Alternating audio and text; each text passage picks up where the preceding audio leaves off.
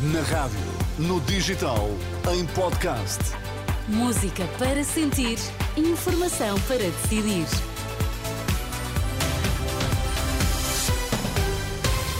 As notícias na Renascença com a Ana Rita Borda de Água. Para já os destaques. Bom dia. Bom dia. Técnicos dos serviços prisionais estão em greve e em protesto esta sexta-feira.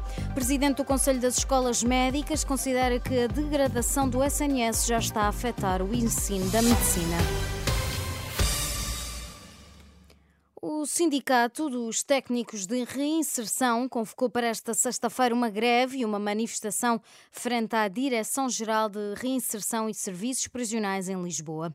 A greve de 24 horas reivindica a revisão das carreiras, o reforço dos recursos humanos, a abertura do concurso de promoções e também o pagamento dos suplementos de risco. Esta manifestação decorre um dia depois da vigília dos guardas prisionais, que teve uma adesão que rondou os 95%.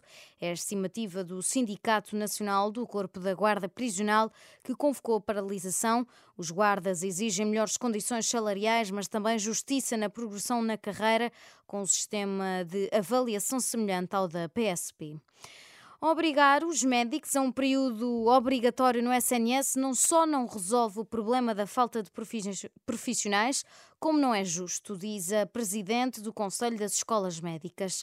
Em entrevista à Renascença, Helena Canhão lembra que o orçamento do Estado só paga parte do curso e que os médicos retribuem durante a especialidade, que na esmagadora maioria das vezes é feita em hospitais públicos. Um estudante entra na faculdade aos 18 anos, o, o curso acaba aos 24, dos 24 aos 30 está no SNS. Portanto, é contra essa, esse período mínimo. Eu acho que não é isso que vai resolver o problema. As famílias pagaram ao Estado dos propinas, 697 euros, metade da formação dos médicos é assegurada por receitas próprias que as universidades têm de procurar para lá do orçamento do Estado.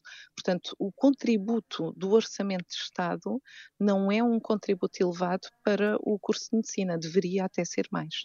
Helena Canhão, que também é diretora da Nova Medical School, lamenta que as questões estruturais da saúde tenham ficado fora dos debates eleitorais e considera que a degradação do SNS já está a afetar o ensino da medicina. O Conselho de Escolas Médicas Portuguesas tem chamado muita atenção para esse facto cada vez temos mais médicos eh, com um horário reduzido no SNS. Pessoas que estão com um trabalho assistencial duro, em que numa manhã têm 20 doentes marcados e em que o tempo da consulta é eh, monitorizado. Tudo isso limita o tempo para o ensino. Helena Canhão, presidente do Conselho das Escolas Médicas, entrevistada pela jornalista Anabela Góis. Benfica e Sporting estão ambos nos oitavos de final da Liga Europa. Os campeões nacionais foram a França empatar a zero frente ao Toulouse, mas a vantagem de 2-1 que traziam da luz foi suficiente e o empate chegava. Também o Sporting empatou, mas em casa uma bola, marcou o Guiocas. Os Leões traziam da Suíça uma vantagem de 3-1, por isso seguem em frente. Quanto ao Braga, esteve a um passo do sonho. Precisava de vencer por 3 golos de diferença, venceu por 3-2 e fica pelo caminho.